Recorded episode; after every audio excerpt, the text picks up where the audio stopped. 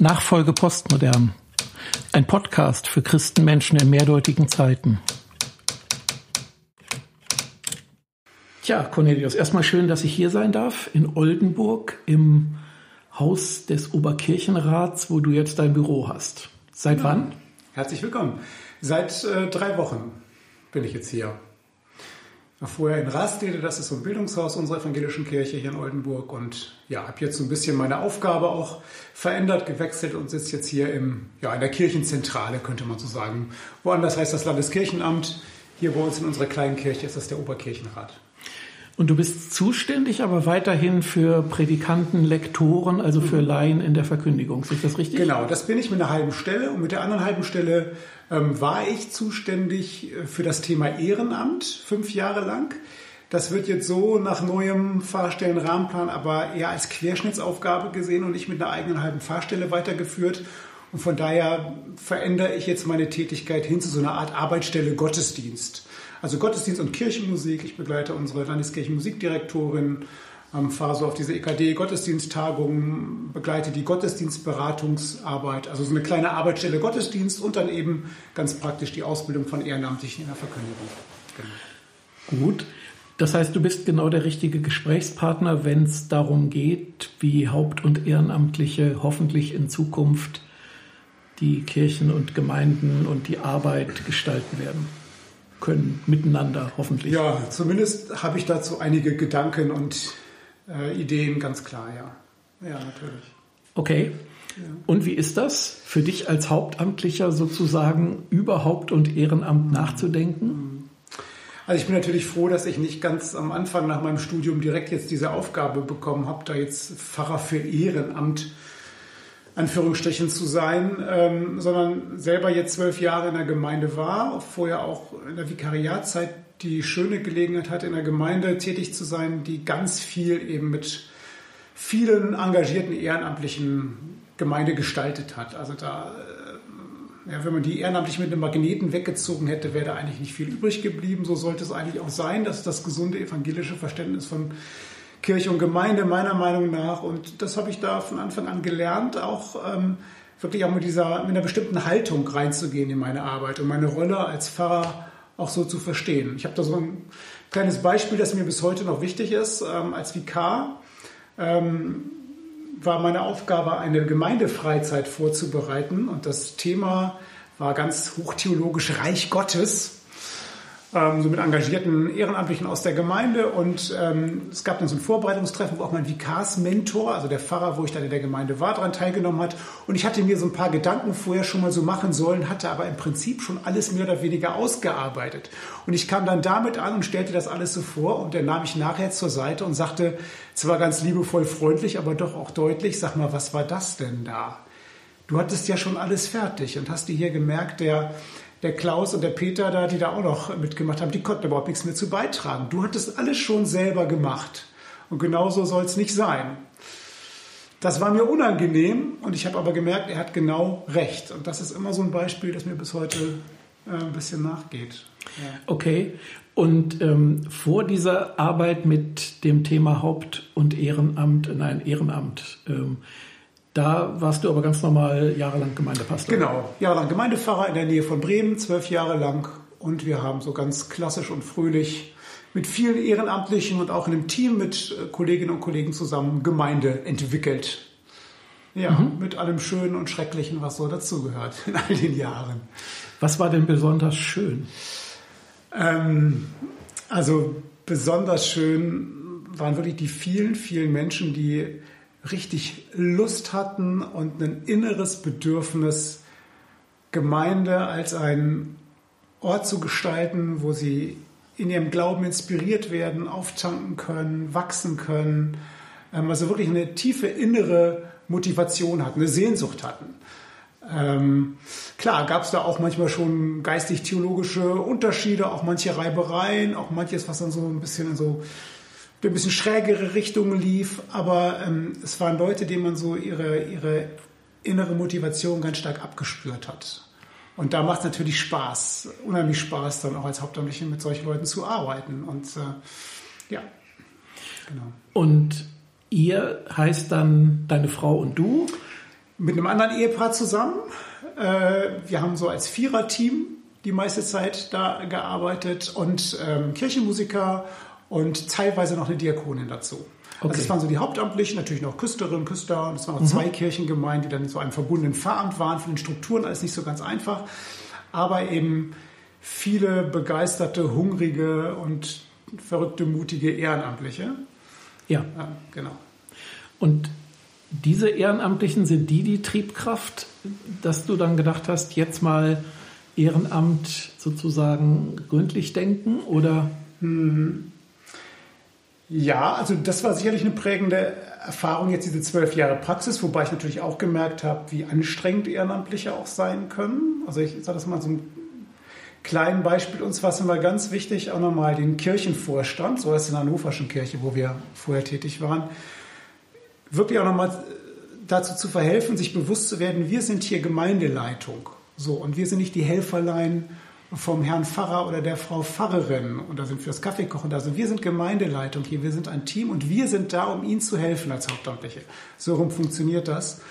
Und ähm, das ist tatsächlich auch geschehen im Laufe der Zeit, dass dieser Kirchenvorstand und die Kirchenvorstände, muss man sogar sagen, in den Gemeinden auch immer selbstständiger wurden was, was toll war, aber was manchmal eben auch anstrengend war. Ganz klar. Also wenn man das wirklich ernst nimmt, dann heißt es ja auch, dass sie ganz andere Meinungen manchmal dann vertreten, als man das so reinbringt. Ne? Also ich erinnere mich so der, wie Carsten Minter meiner Frau sagte, weißt du was, du musst, den, du musst die einfach so leiten, dass sie das gar nicht merken. Da hat meine Frau dann gleich immer schon gemerkt und gesagt, das ist doch manipulativ, das möchte ich nicht, sondern wir müssen hier unsere Rollen klar auf den Tisch legen und wir haben gesagt, wir sind jetzt hier, um euch dabei zu helfen, die Jahre, die wir hier sind, Gemeinde zu leben, zu gestalten, zu leiten, zu entwickeln. Und ich hoffe, ihr könnt es dabei gebrauchen. Wir stellen euch unsere Gaben, unsere Ausbildung, unsere Fähigkeiten zur Verfügung. Aber ihr seid die, die hier vor Ort Gemeinde leben und Gemeinde gestalten und Pastoren, die kommen und gehen. Genau, deine Frage war nochmal eine andere. Diese Zeit war natürlich prägend. Die Vikariatszeit in einer sehr profilierten Kirchengemeinde in Münster war prägend, aber auch so die CVM-Zeit. Ich habe schon Jugendarbeit gemacht. Ähm, schon vor dem Theologiestudium, auch während des Theologiestudiums mich engagiert. Da spielte Ehrenamt immer eine große Rolle. Mhm. So, und ich habe immer gemerkt, ähm, Gemeinde, Kirche, das sind, das sind die Menschen, die, die miteinander, die zusammenkommen, die ihren Glauben leben. Anders kann es nicht funktionieren. Und so eine Fahrherrlichkeit und so, so, so ein Amtsdünkel oder so eine Allzuständigkeitsfantasie, das äh, sah ich schon immer kritisch. Und auch wenn ich dann selber manchmal gemerkt habe, ich tappte auch in die eine oder andere Falle. Habe ich zum Glück auch immer wieder Leute gehabt, die mich dann korrigiert haben, auch später in der Kirchengemeinde, auch Ehrenamtliche, die mir dann deutlich mal die Meinung gesagt haben. Und wie kam es, dass dann diese Stelle attraktiv war? Ging es jetzt vor allen Dingen darum, was anderes als Gemeinde zu machen? Und das passte so? Oder ähm, ist tatsächlich der Inhalt es gewesen, dieses Thema Ehrenamt? Beides. Also wir haben schon gemerkt, nach den Jahren, die wir da gearbeitet haben, Arbeit mit Ehrenamt heißt ja nicht, dass wir als Hauptamtliche deshalb weniger machen, sondern es ist ja immer noch mehr Arbeit. Also in Menschen zu investieren, Menschen zu begleiten, ehrenamtliche Teams zu begleiten, Gottesdienstgruppen und so weiter. Ähm, dass wir gemerkt haben, das ist einfach auch sehr anstrengend. Und wir haben eben mit jeweils einer halben Fachstelle als zwei Ehepaare angefangen. Und dann bekamen wir Kinder, dann unsere Freunde und Kollegen und ähm, wir da auch gemerkt haben, so, so können wir das nicht weitermachen und immer wieder auch natürlich gefragt haben, wie, wie kommen wir da mit unseren Kräften hin? Und so nach zwölf Jahren haben wir auch gedacht, jetzt ist es auch mal gut, wenn jemand anders kommt. Die Zeit war auch nicht konfliktfrei. Ja, es waren auch strukturelle Probleme und Herausforderungen und schon der Wunsch, auch nochmal was anderes äh, zu machen. Und dann ja, sahen wir diese Stelle eben hier in der Oldenburgischen Kirche. Und ich hatte vorher noch eine Ausbildung gemacht zum Gottesdienstberater. Berater äh, im Michaeliskloster in Hildesheim, wo ich also dann Kirchengemeinden und Pfarrerinnen und Pfarrer beraten habe, dabei nochmal ähm, Gottesdienste zu verändern oder überhaupt äh, nochmal schön und ansprechend zu gestalten. Und da passte das wie die Faust aufs Auge, diese Stelle eben. Ähm, mhm. Ich war dann auch im Kirchenkreis schon tätig für, für Lektorinnen und Lektoren. Und da kam so eins zum anderen und ich habe mich darauf beworben und bin dann tatsächlich genommen worden und dadurch dann hier in der Oldenburgischen Kirche gelandet. Und Lektoren und Predikanten, das sind ja Laien, die jetzt in Gottesdiensten besondere Aufgaben wahrnehmen. Sag doch doch mal, das weiß vielleicht nicht jeder oder jede, ja. was die eigentlich machen, wofür die da sind. Genau. Und wer das so ungefähr ist, wie man das wird. Ja, zum Begriff der Laien sage ich vielleicht nachher nochmal was, weil das ist eigentlich ein No-Go, davon zu sprechen, heutzutage noch, aber ähm, kann ich gleich nochmal sagen. Nee, Predikantinnen und Predikanten, das sind Ehrenamtliche, die genau wie Pfarrerinnen und Pfarrer das Recht zur freien Wortverkündigung haben. Das heißt, komplett Gottesdienste eigenständig vorbereiten, liturgisch leiten und auch eine eigene Predigt verfassen. Ähm, die Lektorinnen und Lektoren bei uns in Oldenburg heißen die Predigtlektorinnen ähm, sind Leute, die mit Hilfe einer vorgegebenen Lesepredigt eben Gottesdienste eigenständig gestalten. Ich habe gelesen, da gibt es Lektoren A und B. So war das früher in Oldenburg. Mittlerweile gibt es nur die Predigtlektorinnen und die Predikanten. Das sind jetzt diese beiden Gruppen, die es noch gibt. Und die anderen nennen wir so Gottesdienstmitarbeitende. Für die gibt es auch noch eigene Kurse, die wir hier anbieten. Das ist so ein Einstiegsmodul, um so ein bisschen ähm, Blut zu lecken und äh, Lust zu bekommen, dann vielleicht sich weiter auf den Weg zu machen. Aber was hier in Oldenburg eben auch ganz typisch ist und wichtig ist, ist, dass diejenigen, die diese Ausbildung machen, dann zu, zu jemandem, der selber Gottesdienst leitet, auch geschickt werden von den Kirchengemeinden. Also die Kirchengemeinden sind dann auch diejenigen, die offiziell sagen müssen, ja, wir möchten, dass diese Person diese Ausbildung macht und wir möchten das und wir schicken sie da rein. Also es kann nicht jeder so sagen, ja, ich möchte auch mal da irgendwie oben auf der Kanzel stehen, sondern es ist tatsächlich eine Gemeindeentscheidung. Das ist ja ein bisschen anders als bei YouTube. Äh, ich weiß nicht genau, was du meinst. ja, wer da irgendwie ähm, 5 Millionen Gläubige ja, erreichen will, der stimmt. macht einen Kanal auf, setzt sich vor die Kamera und spricht. Das stimmt, genau, hast du recht. Und wird dann zum YouTube-Star. Ja. Genau. Richtig, das ist anders. Und äh, wie ist dieser Weg? Also wie wird man Lektor, Predigtlektor in oder ja. Predikant Strich ja. in? ähm, wie ich eben schon sagte, es gibt eben so als Einstiegsmodul diesen offenen Grundkurs. Das sind mittlerweile nur noch vier Samstage. Wir haben das so ein bisschen eingedampft nochmal, um es noch niedrigschwelliger zu machen wo ich so Basisinfos über den Gottesdienst kriege und mich schon ausprobieren kann. Das geht los mit einem intensiven Lesetraining. Wir lesen einfach mal biblische Texte so, dass auch die Emotionen dieses Textes ähm, in der Lesung vorkommen. Ähm, wir sprechen über unsere Erfahrungen mit Gottesdienst, tauschen uns aus, schauen, was für eine Dramaturgie hat eigentlich die klassische Liturgie eines Gottesdienstes, ähm, was ist der Sinn einzelner liturgischer Stücke und Abschnitte im Gottesdienst. Wir ähm, nehmen uns einen Samstag Zeit für die Bibel, gucken uns so die großen inhaltlichen Linien von Altem und Neuem Testament an, fragen aber auch, was für Wege des Verstehens gibt es eigentlich? Wie können wir die Bibel auslegen und verstehen, ganz allgemein? Welche Brille setzen wir auf? Und wie können wir das verstehen? Bibel, Wort Gottes, Menschenwort, wie hängt das zusammen? Das ist eine ganz wichtige Frage für viele kirchliche ähm, Entscheidungen und auch für die kirchliche Praxis. Ähm, dann geht es darum, tatsächlich auch zu gucken, wie bereite ich eigentlich so eine eigene kleine Andacht mal vor in einem Kreis oder in einer Gruppe. Dazu geben wir Hilfen, ein mögliches Gerüst und dann ist die Aufgabe tatsächlich so eine Andacht vorzubereiten und die feiern wir dann miteinander an dem letzten Samstag und es gibt Feedback aus der Gruppe und auch von uns beiden, die wir diese Kurse leiten. Eine Kollegin, eine Pfarrerin hier aus der Oldenburgischen Kirche und ich, wir machen diese gesamte Arbeit gemeinsam. Und ähm, ja, dann kann man sagen, wunderbar, das war's, ich konnte so ein bisschen reinschnuppern und wenn man möchte, kann man aber dann auch weitermachen. Und dann muss einen aber die Gemeinde schicken. Und wir müssen unser Okay dazu geben und äh, die Leute selber müssen es wollen. Und dann gibt es den Aufbaukurs zum Predigtlektor, zur Predigtlektorin, also wie ich das eben schon erklärt habe. Und wenn man das dann in der Regel zwei Jahre gemacht hat, kann man eben diese Ausbildung zur Predikantin, zum Predikanten machen. Und dazwischen gibt es noch Fortbildungsangebote, die wir auch hier bei uns haben. Okay, und der Punkt ist, dass man nicht Hauptamtliche, um den Begriff des Laien zu vermeiden, ähm, in die gottesdienstliche Arbeit A mehr einbinden möchte und auch eben nicht diese Arbeit zu 100 Prozent hauptamtlich abdecken kann und will als Kirche, oder?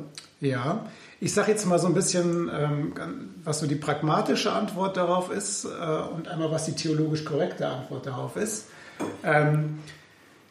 Die theologisch korrekte Antwort und dazu auch nochmal zu dem Begriff Laien ist, nach, nach evangelischem Verständnis gibt es im geistlich-theologischen Sinne keine Laien. So eine, ja, wir sind, ähm, wir sind alle Geistliche. Durch Taufe und Glaube sind wir nach evangelisch-reformatorischem Verständnis alle Geistliche und Luther hat sich eben gegen diese unterschiedlichen Kategorien auch explizit verwahrt.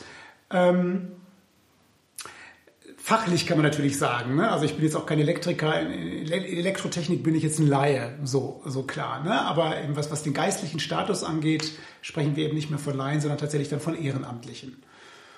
Ähm, dann fragtest du nochmal, ja, was ist eigentlich der Sinn und Zweck des Ganzen? Natürlich hat das Ganze manchmal so auch das Geschmäckle, aha, die Hauptamtlichen werden weniger, jetzt werden die Ehrenamtlichen auf einmal auf das Schild gehoben, so als Lückenbüßer, Notnagel, ähm, und ich sage mal, das ist nicht ganz von der Hand zu weisen. Es gibt tatsächlich auch Kirchengemeinden und ganze Regionen, wo, wo Not herrscht, auch im Bereich der, der Verkündigung, wo personeller Mangel da ist und die natürlich froh sind auch über Ehrenamtliche, die das machen.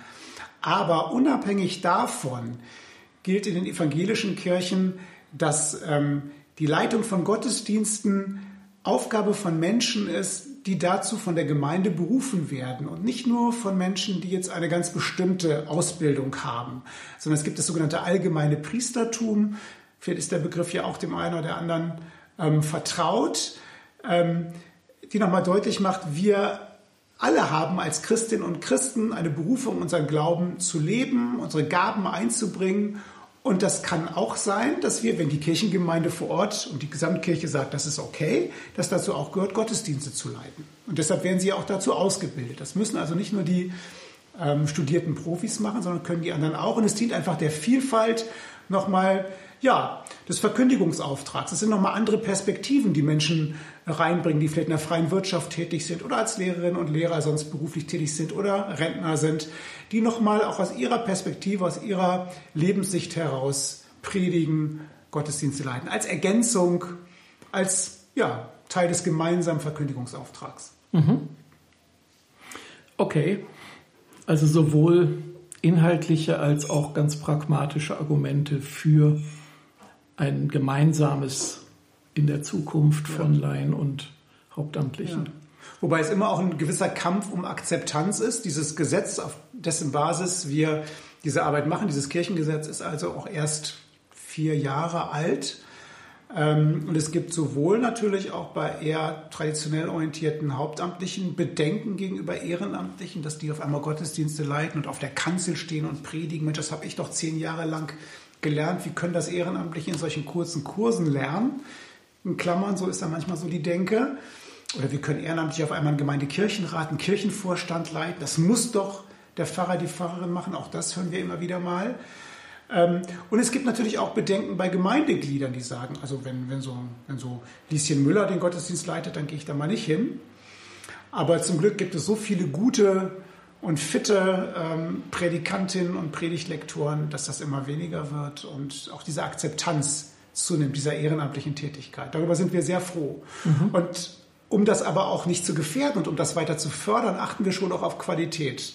Also deswegen auch diese Zugangsbeschränkung. Die Gemeinde muss es wollen und auch wir müssen nach diesem offenen Grundkurs sagen, ja, ich glaube, das können wir uns vorstellen. Mhm. Und ähm, ich sage es auch gleich mal dazu, Menschen, die also nicht bereit sind, ihr eigenes Verhalten und ihr eigenes Denken kritisch zu reflektieren und sich etwas sagen zu lassen aus der Gruppe oder auch von uns, die nicht bereit sind, an sich zu arbeiten, die sind dann auch fehl am Platz in solchen Kursen. Und es ist auch immer so, dass wir einzelne Personen dann in Abstimmung mit der Kirchengemeinde manchmal sagen müssen, es tut uns leid, aber wir haben den Eindruck, das hier ist nicht für Sie das Richtige. Mhm. Das kommt auch manchmal vor. Okay. Also bei mir selbst stelle ich fest, dass ich Predigten von Leuten, die das nicht hauptamtlich machen, oft sehr viel mehr genieße. Aus zwei Gründen. Einmal, weil die oft mehr Zeit haben zur Vorbereitung. Mhm. Und zum anderen, weil sie manche Dinge durch eine andere Brille sehen als die gewohnte. Mhm. Mhm. Und beides finde ich für mich mitunter sehr anregend. Ja,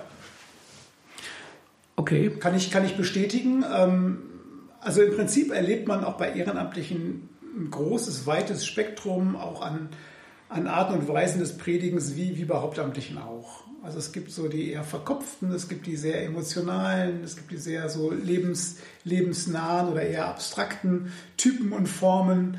Ähm, aber es ist immer ganz oft tatsächlich diese, diese andere Perspektive, die so nicht so, sag ich mal, verdorben ist von mancher theologischer äh, Korrektheit oder Richtigkeit oder ähm, solchen Sachen. Also eine gute Ergänzung. Und wenn es jetzt um Predigtlektoren und Predikanten geht, ähm, ist das das Feld, wo jetzt Ehrenamtlichkeit sozusagen vor allem gefragt ist? Ist es nicht so, dass auch in ganz anderen Bereichen immer mehr Arbeit eigentlich nicht hauptamtlich mehr zu leisten ist, oder? Klar, das ist jetzt wirklich nur ein, ein kleiner Ausschnitt, ein wichtiger Ausschnitt, aber nur ein kleiner Ausschnitt. Ähm, wichtiges kirchliches Ehrenamt sind ja die Kirchenältesten, also die Kirchenvorsteherinnen und Kirchenvorsteher oder Presbyterinnen und Presbyter, je nach Landeskirche und Region gibt es dafür unterschiedliche Begriffe, die ja wirklich nach den allermeisten Kirchenordnungen die Gemeinde leiten, gemeinsam mit dem Pfarramt oder sogar dem Pfarramt vorgeordnet. Also ähm, das ist tatsächlich so, dass da Ehrenamtliche wirklich ja, Kirche leiten und gestalten, auch in den Synoden. Mhm. Ähm, ja, ist ja auch, äh, ist das Ehrenamt ja sehr stark auch vertreten, ganz bewusst. Ähm, und ich, wenn ich über, über das Thema Ehrenamt mit Hauptamtlichen spreche, sage ich immer nur dieses, was ich am Anfang schon gesagt habe, stellen Sie sich einen Magneten vor. Stellt euch einen Magneten vor, der jetzt auf Ehrenamtliche äh, gepolt ist und der zieht die aus unserer Kirche raus. Was bliebe dann übrig? Weil manchmal Kirche tatsächlich sehr kurzschlüssig gleichgesetzt wird mit Hauptamtlichen. So der Pfarrer, die Pfarrerin ist das Gesicht der Gemeinde, repräsentiert die Gemeinde. Das ist nicht grundsätzlich falsch, aber es, äh, da liegt eine gewisse Gefahr drin, ähm, eben ja Kirche zu reduzieren auf die Tätigkeit des Beruflichen. So. Und für die meisten so erscheint es mir zumindest, sind ja Gottesdienste in einer großen Kirche ähm, zwar wichtig, aber jetzt nicht alltäglich. Es ist ja nicht so, dass 100 Prozent der Kirchenglieder Sonntag für Sonntag in Gottesdiensten wären. Dann müsste man ganz andere Kirchenbauten haben. Ähm, warum dann diese Betonung der gottesdienstlichen Arbeit? Mhm. Wäre nicht ja. Kirche mhm in der Firma, in der Schule, in der Kita oder wo auch immer ein Feld auch für Haupt- und Ehrenamtliche in der Zukunft.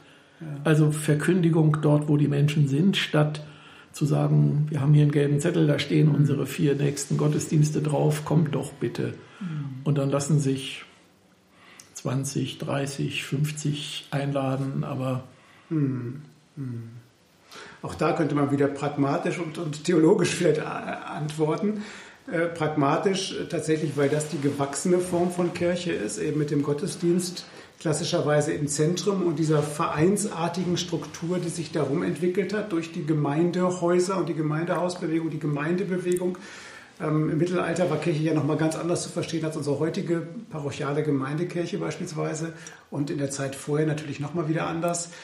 Ähm, und auf der anderen Seite aber theologisch ist natürlich die Begegnung mit Gott, diese gottmenschliche Kommunikation, die stattfindet, hat natürlich ihren Sitz im Gottesdienst, auch, auch von, von, von den biblischen Zeugnissen her. Also im Lob Gottes, im Hören, in der Klage, äh, im Gesang, im, im, in der Gemeinschaft, im gemeinsamen Mahl. Ähm, also von daher ist theologisch der Gottesdienst natürlich auch weiterhin bleibend zentral. Und trotzdem stellst du die richtige Frage, ist Gemeinde eigentlich der eigentliche, der einzige kirchliche Ort? Man spricht heute ja auch von verschiedenen kirchlichen Orten, ne, an funktionalen äh, Stellen, im Gefängnis, im Krankenhaus, äh, in der Studierendenseelsorge, wo auch immer. Ähm, aber auch da würde ich sagen, das eine tun und das andere nicht lassen. Ähm, ein, ein, ein guter Sonntagsgottesdienst, finde ich, sollte uns ermutigen und fit machen dafür, unseren Gottesdienst im Alltag, wie Luther es sagen würde, dann zu leben. Also als Christinnen und Christen uns konstruktiv einzubringen hier in unsere Gesellschaft, in unsere Welt und unser Licht leuchten zu lassen. Also ich finde, wir, wir Christen sollten eine konstruktive Rolle in unserer Gesellschaft spielen und nicht nur die der, der Meckernden. Und äh, natürlich braucht es auch Salz der Erde in einem prophetischen Sinne, aber wir sollten uns positiv, konstruktiv versuchen, wirklich einzubringen und ähm, unsere Gaben für das Ganze einzusetzen und fröhlich unseren Glauben zu bezeugen, ohne uns aufzudrängen, ja, sodass es wirklich möglichst natürlich. Aber wie geht das? Wird. Also wie kann der Sonntag in den Montag strahlen? Ja. Oder was kann das Relevante sein? Ist das überhaupt noch eine Form, dass jemand, einer, eine 20 Minuten lang redet mhm. über einen zweieinhalbtausend Jahre alten Text und wir erwarten, dass das in unseren Alltag von Montag bis Samstag ausstrahlt? Und wenn ja, wie? Also ich glaube schon, dass es grundsätzlich gut ist, so eine Zeit in der Woche oder meinetwegen auch alle 14 Tage zu haben. Ich habe das mal so genannt, so, so Quality Time. Ja? Die hat man ja auch manchmal als Familie oder mit seinem Partner, seiner Partnerin. Also diese Zeit bewusst zu sagen, die verbringe ich mit, mit Gott und mit anderen Menschen, denen der Glaube ganz ähnlich wie mir auch wichtig ist. So. Ob die jetzt am Sonntag um 10 Uhr in der Kirche stattfindet oder ob diese Zeit am Freitagabend um 19 Uhr stattfindet oder am Sonntagabend in einer Hauskirche oder ob das eine Thésée-Andacht ist oder ein Hauskreis, wie auch immer, das kann sicherlich unterschiedlich sein. Wichtig, glaube ich, ist, mir diese Zeit zu reservieren, sie mir nicht nehmen zu lassen, auch wenn manchmal so viele andere Zwänge kommen, ähm, dass ich sage, hier möchte ich jetzt einfach mal vor Gott sein, ohne jetzt was leisten und bringen zu müssen. Ich bin jetzt da, Gott, du bist da und ich vertraue darauf, dass dein Geist hier was Gutes macht. Und ähm, das muss nicht diese traditionelle Form haben, sonntags morgens um 10 Uhr in der Kirche und auch nicht mit 20-minütiger Predigt, auf keinen Fall. Also das ist ja nun sehr, sehr unterschiedlich, sehr individuell, wie Menschen da ihre Vorlieben auch haben. Ähm, für mich könnten manche Predigten durchaus ähm, kürzer sein, auch zugespitzter, prägnanter. Ähm, auch die partizipativen Elemente, dass man was mitmacht, wie bei Thomas Messen oder ähm, dass es Austausch während des Gottesdienstes gibt, ob es in Form des Bibliologs ist oder bei den Fürbitten oder wie auch immer. Da ist, da ist ganz viel möglich. Und ich finde, da muss jede Gemeinde gucken, was für Menschen sind hier bei uns vor Ort, wen erreichen wir jetzt schon und wen möchten wir erreichen und dann verschiedene Dinge ausprobieren. Also ich bin großer Freund auch ähm, solcher Modelle, die zum Beispiel sagen, also wir haben vier bis fünf Sonntage am, in der, im Monat und warum machen wir das nicht so? Erster und dritter äh, Sonntag ist das klassische Programm mit Orgelmusik und klassischer agendarischer Form. Und Was heißt agendarisch? Agendarisch heißt, das ist so die, ähm, traditionell historisch gewachsene Form des Gottesdienstablaufs, wie es in der katholischen und evangelischen Kirche, zumindest in Landeskirchen, eben üblich ist. Also mit gesungenem Kyrie und er sei dem Vater und dem Sohn und allein Gott in der Höhe sei er und ganz klar Vater unser an der Stelle und so weiter. Biblische Lesung. Also das, was man so als den landeskirchlichen klassischen Gottesdienst empfindet. Dass der weiterhin seinen Ort und seinen Raum hat und daneben aber auch genauso verlässlich ein Gottesdienst in alternativer Form stattfindet. Ähm, da gibt es viele Möglichkeiten, thematisch orientiert, mit modernerer Musik, mit neuen Liedern, äh, mit ähm, Gemeinschaftselementen, ähm, also zu anderen Zeiten zum Beispiel oder bewusst Kirche für Groß und Klein, Familienkirche, Kinderkirche, als man bewusst für, Ziel, für bestimmte Zielgruppen unterschiedliche Sachen anbietet. Ich glaube, den einen Gottesdienst, der alle anspricht, das funktioniert nur sehr begrenzt und sehr selten. Ich würde nicht sagen, dass es nicht Gottesdienste gibt, die verschiedene Menschen ansprechen, verschiedene, vielleicht sogar Milieus oder auch ähm, Persönlichkeitstypen. Aber ich glaube, wir brauchen einfach tatsächlich die Pluralisierung mhm. von Gottesdiensten. Also Vielfalt ist gut, habe ich verstanden. Ja. Ähm, es braucht heilige Zeiten mhm. und Impulse für den Alltag. Und da ist dann weniger erheblich, ob ist in dieser oder jener Form als liturgisch gestalteter klassischer oder als Thomasmesse oder was auch immer ist, ähm, Hauskreis, Hauskirche, soweit klar. Und ist dieses vielfältige, dieser Blumenstrauß an geistlichen Ideen etwas, was überhaupt die ähm, Arbeit von einer großen Kirche wie jetzt deiner prägt? Also ist da nicht noch weitgehend der klassische Gottesdienst so das Zentrum der Arbeit? Also natürlich gibt es die Chöre und, und, was nicht alles, aber ähm, ja. Also rein vorfindlich würde ich sagen, ja, das ist so. Es gab vor einigen Jahren hier mal eine Umfrage, eine Gottesdienstumfrage in der Oldenburgischen Kirche und ähm, es gibt nur sehr wenige alternative Gottesdienstformate, die verlässlich und einigermaßen regelmäßig stattfinden. Kann man, glaube ich, an einer Hand ungefähr abzählen. Ähm, da gibt es also, glaube ich, schon einen großen Bedarf. Äh, manches wurde ausprobiert, ist aber auch schnell wieder eingegangen. Und da stellt sich für mich auch nochmal die Frage, die dahinter steht. Ich glaube, dass die innere Haltung und die innere Motivation, die Quellen, aus denen sich mein Engagement speist, ganz entscheidend sind dafür, wie Kirche und wie Ehrenamt und wie all das, über das wir hier reden, gelingt.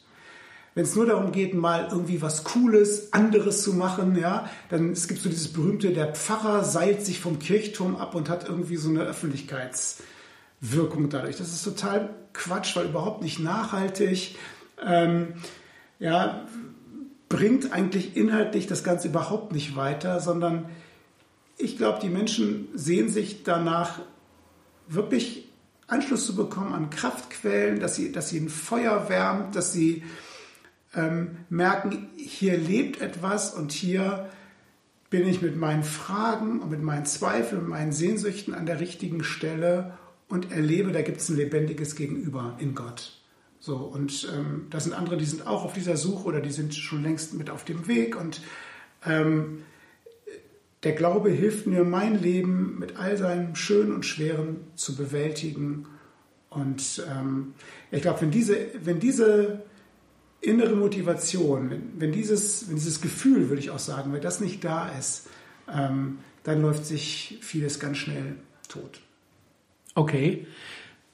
Das heißt, der Triebsatz der Gemeinde oder überhaupt die Arbeit von Christenmenschen antreibt, ist der Geist Gottes weiterhin. Ja, natürlich, ganz klar. Und der ist natürlich unverfügbar, wie man immer schön so schön sagt. Ne? Und trotzdem glaube ich, ähm, ist es unsere Pflicht und Schuldigkeit als Hauptamtliche, aber auch als Ehrenamtliche zu schauen, ähm, welche Formen, welche Sprache, welche Strukturen können denn heute in unserer Zeit, in der wir leben, dem Geist Gottes sozusagen helfen? Eine Einflugschneise für den Heiligen Geist, das glaube ich ein Theologe mal genannt, ähm, zu sein. Also wir sind ja raumzeitliche Wesen und von daher glaube ich, können wir auch gut etwas dazu beitragen, um es Gottes Geist leichter zu machen, Menschen zu berühren.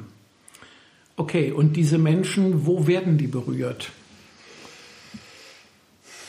Also sicher die, die schon dabei sind, auch in gemeindlichen Angeboten, Gottesdiensten, Hauskreisen, Chören und so weiter. Aber die vielen, die da noch nicht dabei sind, reicht da so ein Angebot wie Konfirmationsunterricht oder ein Taufgespräch oder eine andere Kasualie, Beerdigung, Trauung. Das ist ja immer nur sehr wenig.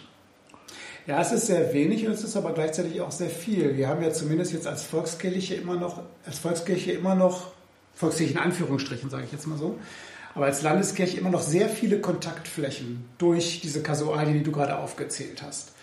Ähm, viel mehr ja auch als, als Freikirchen, das muss man ja ehrlicherweise auch mal sagen. Ähm, Konfirmation. Wir erreichen immer noch einen erheblichen Teil von Jugendlichen. Viele Eltern, immer noch relativ viele Eltern lassen ihre Kinder taufen Religionsunterricht, also an verschiedenen Stellen. Und wenn wir das gut nutzen und versuchen, liebevoll, menschenfreundlich und kommunikativ vorzubereiten und durchzuführen, dann glaube ich, lässt sich damit auch eine Menge erreichen.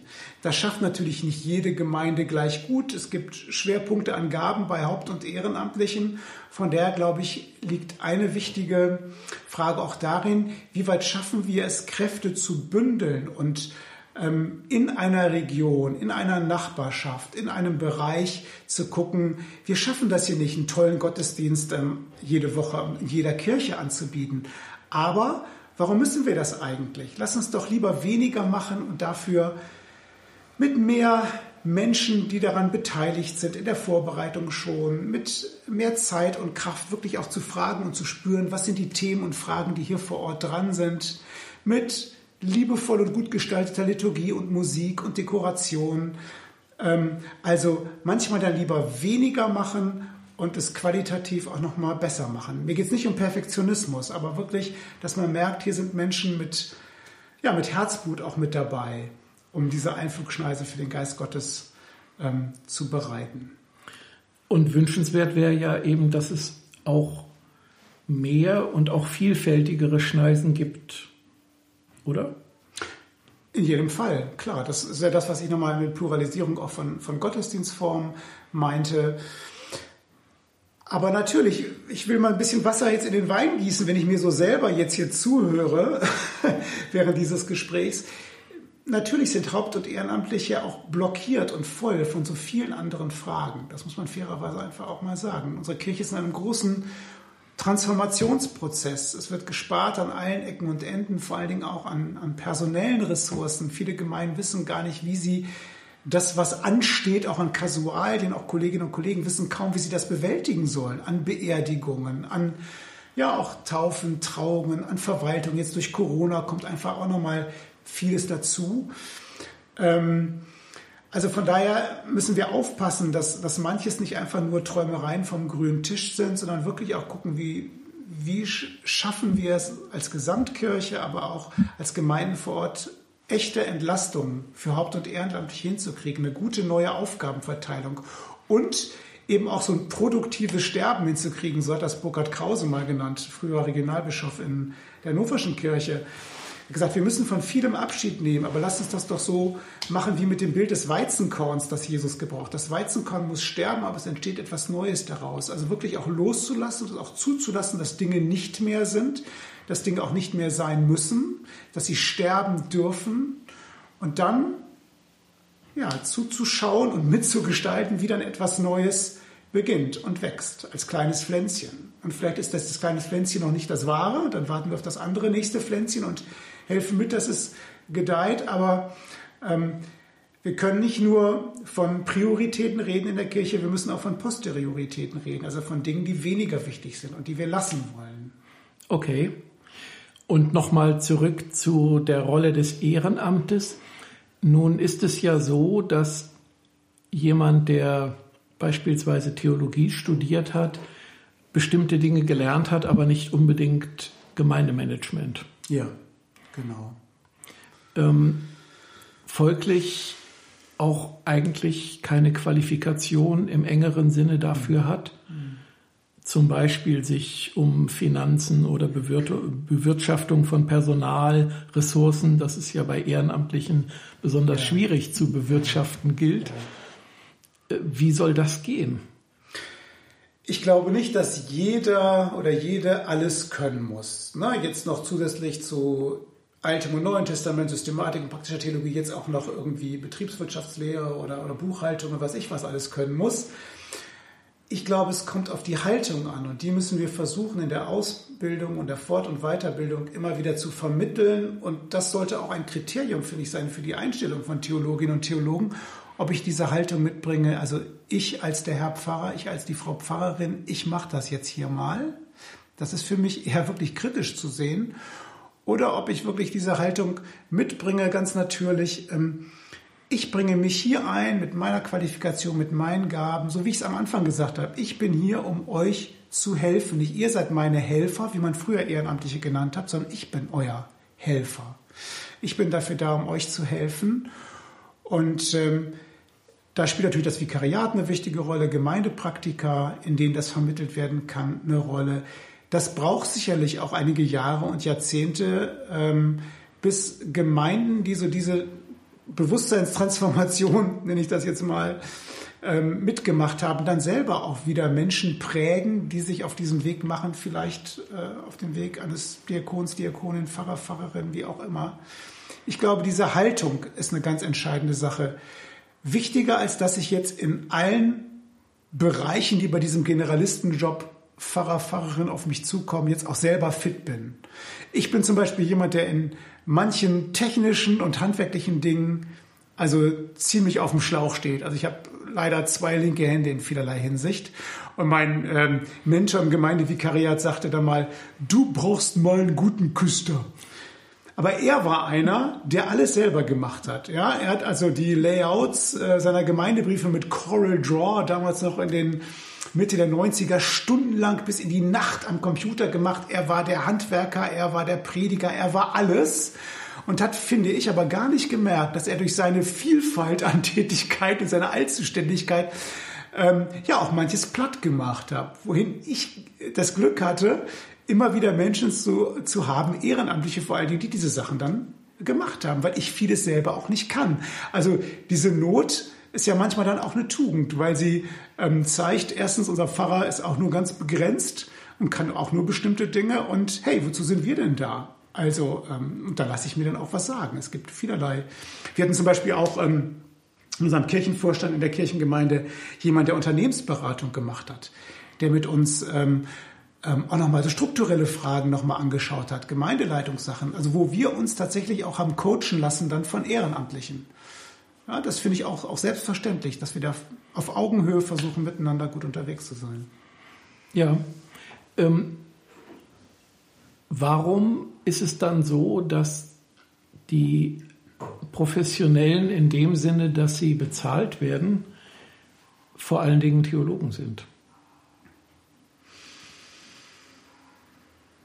Ja, sind ja nicht nur Theologen. Ja, so ein paar Kirchenrechtler ja. und ja. sowas gibt es auch. Ja.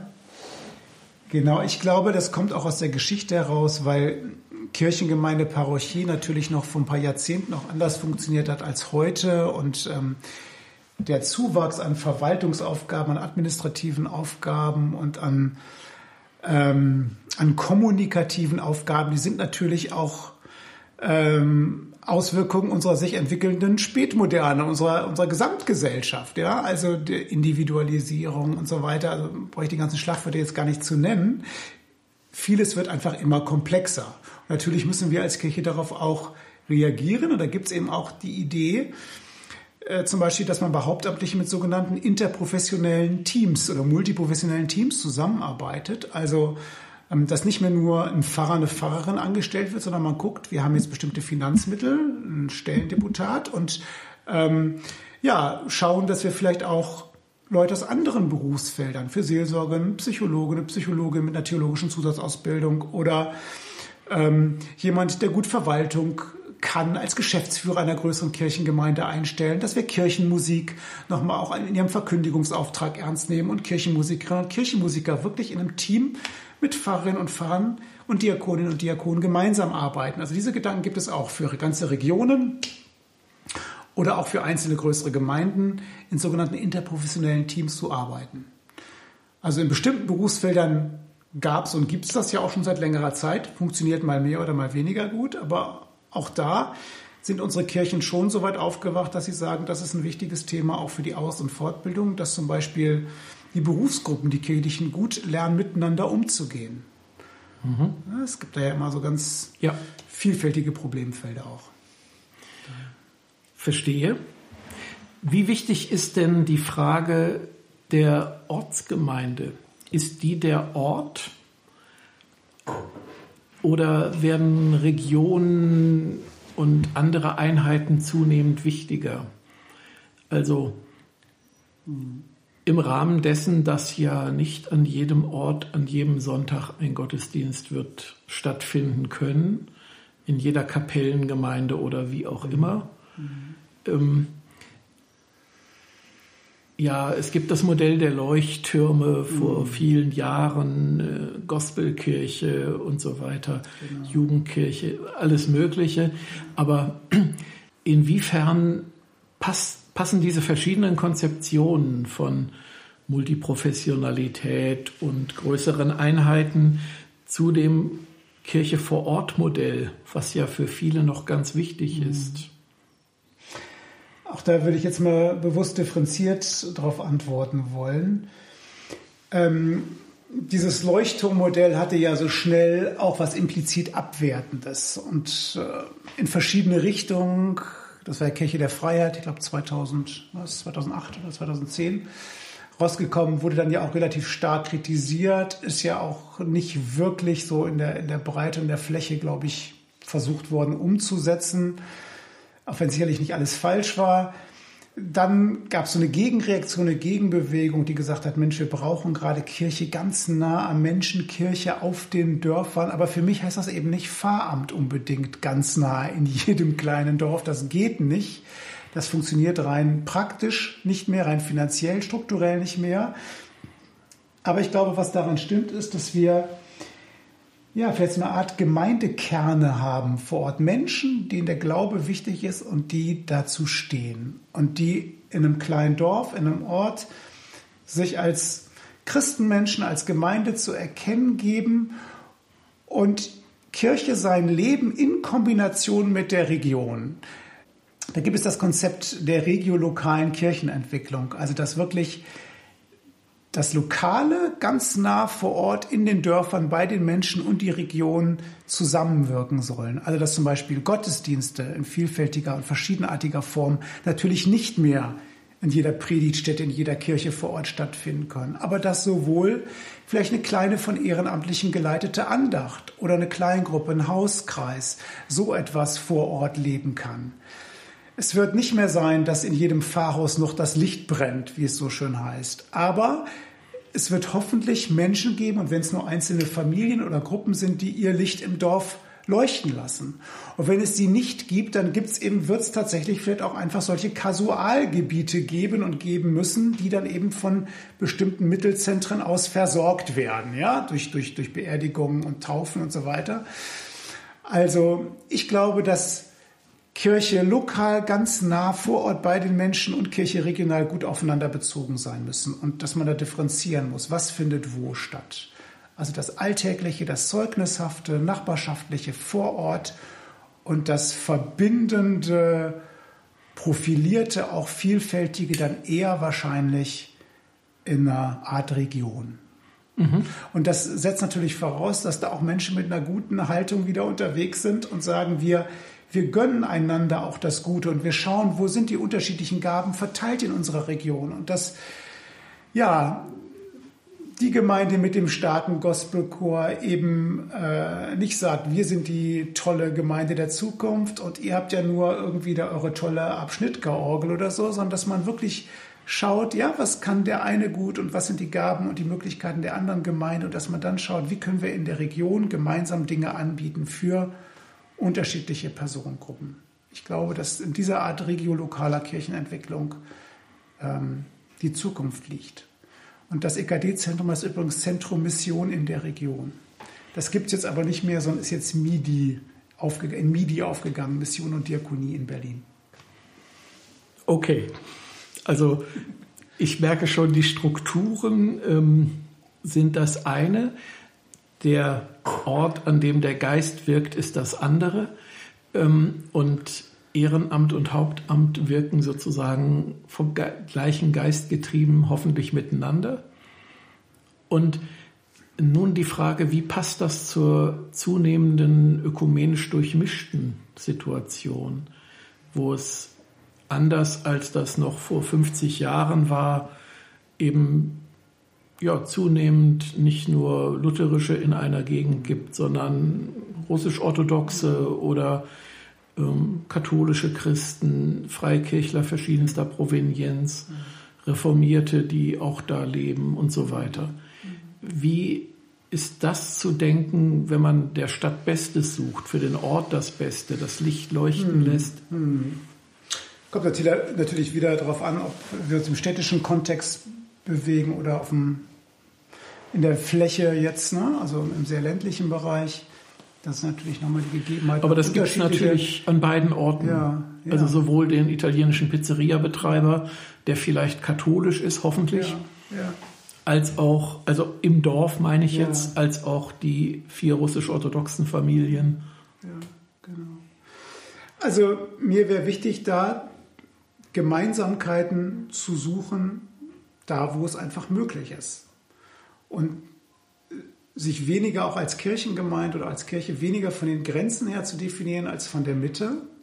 wie der dreieinige lebendige Gott ist, Jesus Christus auch nochmal in besonderer Weise.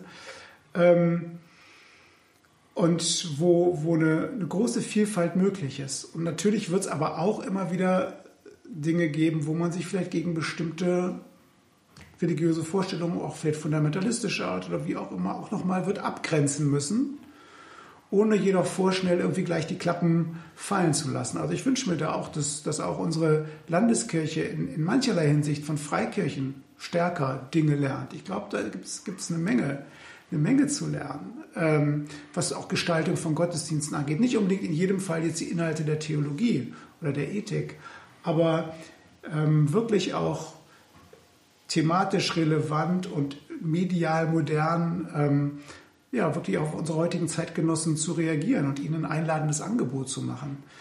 Ähm, und was die ökumenische Vielfalt angeht, würde ich sagen, ja, lasst uns versuchen, wirklich von der Mitte her zu denken. Und ich habe auch erlebt, dass das gerade auch mit katholischen Christinnen und Christen gut funktioniert. Es hängt natürlich immer auch an Menschen, es hängt an Personen. Und von daher wird das von Ort zu Ort verschieden sein. Aber so konfessionelle Grabenkämpfe und so die kleinen Karos so meiner, meiner kehlichen Blase, ich finde, das sollten wir hinter uns lassen. Aber es kommt natürlich immer auf die Situation vor Ort dann tatsächlich an und wie kommunikativ die einzelnen Akteurinnen und Akteure sind, ob sie nun hauptamtlich sind oder ehrenamtlich. Mhm. Okay. Ja. Und wenn es gut läuft, dann wird das Miteinander sozusagen zur Einflugschneise. Ja, das hast du schön formuliert. Also gerade das Miteinander, ne, es ist ja gut biblisch, ne, dass sie alle eins seien, damit die Welt erkenne.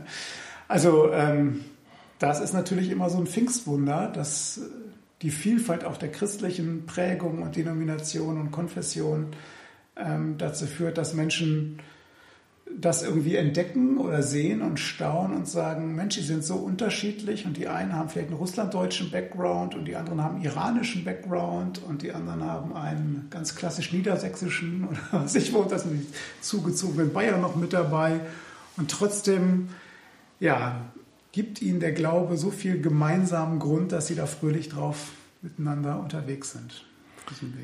Auf Nachfolge Postmodern gibt es irgendeinen Artikel, der mal das Stichwort ähm, der identitären Internationalisten geprägt hat. Weil Christen, wenn das sozusagen die Identität bestimmt, eben nicht sozusagen ihr Wir abgrenzen kann, ja, ja. sondern ihre Identität ist ja eine an sich schon weltweite, genau.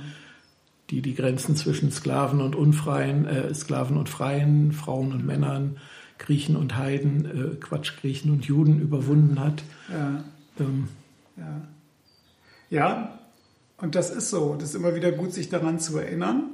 Und trotzdem ist in der Praxis sicherlich, wird es nicht immer leicht sein. Ne? Also manchmal kommen mir auch christliche Prägungen sehr fremd vor. Ich erinnere mich noch daran, wie wir jetzt ähm, in einem Urlaub auf Kreta direkt unser Hotel neben einer griechisch-orthodoxen Kirche hatten. Und äh, da war Maria Himmelfahrt und wie das da gefeiert wurde und äh, die liturgischen Gesänge, die mit so einem plärrenden Megafon in den gesamten Ort übertragen wurden.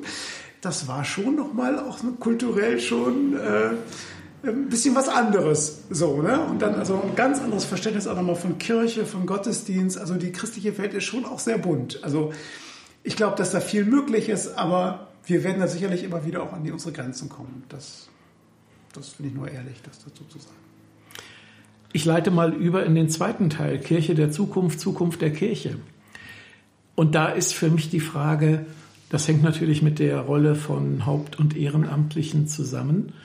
Ähm, und Nebenamtlichen gibt es ja auch noch. Wie wird die Zukunft sein?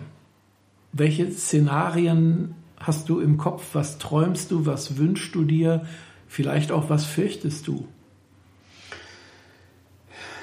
Ich glaube, es braucht für die Zukunft der Kirche Menschen, die von Gottes Geist berührt sind. Ich sage das mal ganz fromm. Es braucht Überzeugungstäterinnen und Überzeugungstäter, um es mal ein bisschen provozierend zu sagen. Damit meine ich nicht, das sind jetzt irgendwie die Frommen, die schon alles immer klar haben und die alles wissen und ähm, die wissen, wie man richtig Mensch und Christ ist. Das meine ich damit überhaupt nicht. Aber Menschen, die ähm, ja einfach von der Liebe Gottes so angesteckt sind, dass sie sagen, mit all unseren Grenzen und, und, und Macken und aber auch unserem Schönen und unserem Starken, ähm, wir sind mit diesem Gott gemeinsam unterwegs, wir stolpern Jesus hinterher und wir sind Kirche.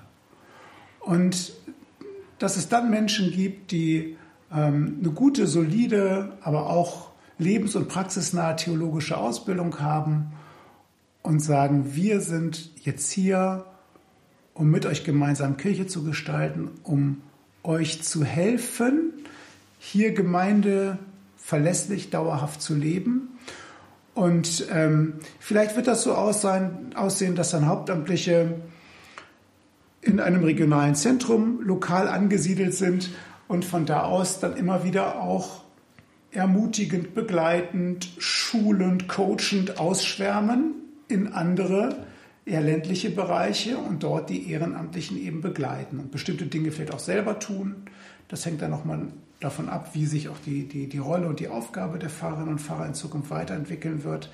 Also dass es so ähm, regionale Zentren gibt und die Hauptamtlichen stärker noch als bisher wirklich ihre Aufgabe darin sehen, das Ehrenamt zu stärken und zu begleiten.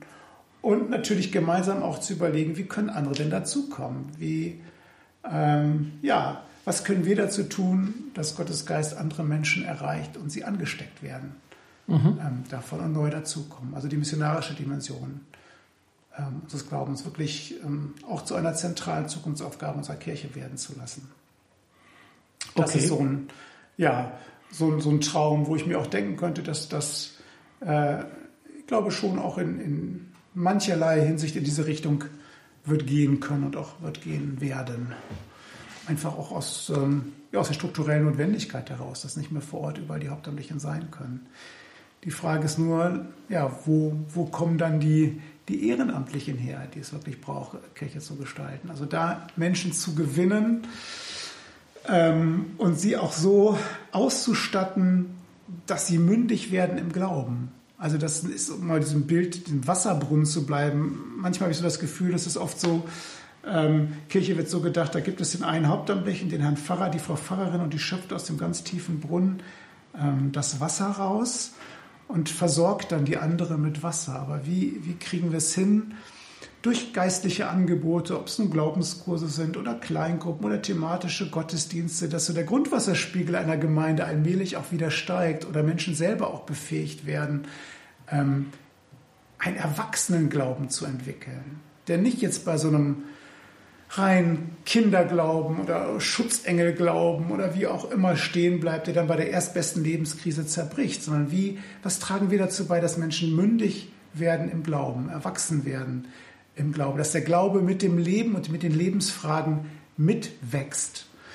Ähm, jemand hat mal so schön gesagt, einen guten Pfarrer, eine gute Pfarrerin, ich würde das mal auf Hauptamtliche allgemein übertragen, erkennt man an der Mündigkeit oder an dem Mündigwerden der Gemeinde. Und ich glaube, da steckt was ganz Wichtiges drin. Ähm, deswegen, als wir dann gegangen sind nach zwölf Jahren aus der Gemeinde, war schon die spannende Frage, ja, wie wird das da jetzt sein? Und wenn da jetzt alles zusammengebrochen wäre, ne, hätte das vielleicht das Ego dann gestreht und gesagt, ja, seht ihr mal, so wichtig waren wir, so toll waren wir und das haben wir alles für euch gemacht. Aber manches ist anders, aber sehr gut weitergegangen. Manches hat sich sogar verbessert, als wir weg waren. Anderes war dann vielleicht wieder schwieriger, aber die Gemeinde und die Ehrenamtlichen haben das gut hingekriegt, auch auf der Leitungsebene. Also das war auch eine schöne Erfahrung, das dann so ein bisschen aus der Distanz dann herauszusehen es bricht eben nicht alles zusammen. Und ich kenne auch andere Gemeinden, wo tatsächlich alles zusammengebrochen ist, gefühlt. Und der Kirchenvorstand davor stand und sagte, was sollen wir jetzt machen? Pfarrer, Pfarrerin ist weg. Okay, gerade hier in Oldenburg ist ja das Thema Grundwasserschutz, EU-Verordnung, Trinkwasserverordnung, ähm, Jaucheverklappung und so ein großes Thema. Habe ich mir sagen lassen. Du willst, dass der Grundwasserpegel... Münsterland meinst du? Also, okay. Du möchtest, dass der Grundwasserpegel steigt. Das war eine Metapher. Vielen Dank fürs Zuhören bei Nachfolge Postmodern. Weitere Informationen finden Sie im Internet unter www.nachfolge-postmodern.de.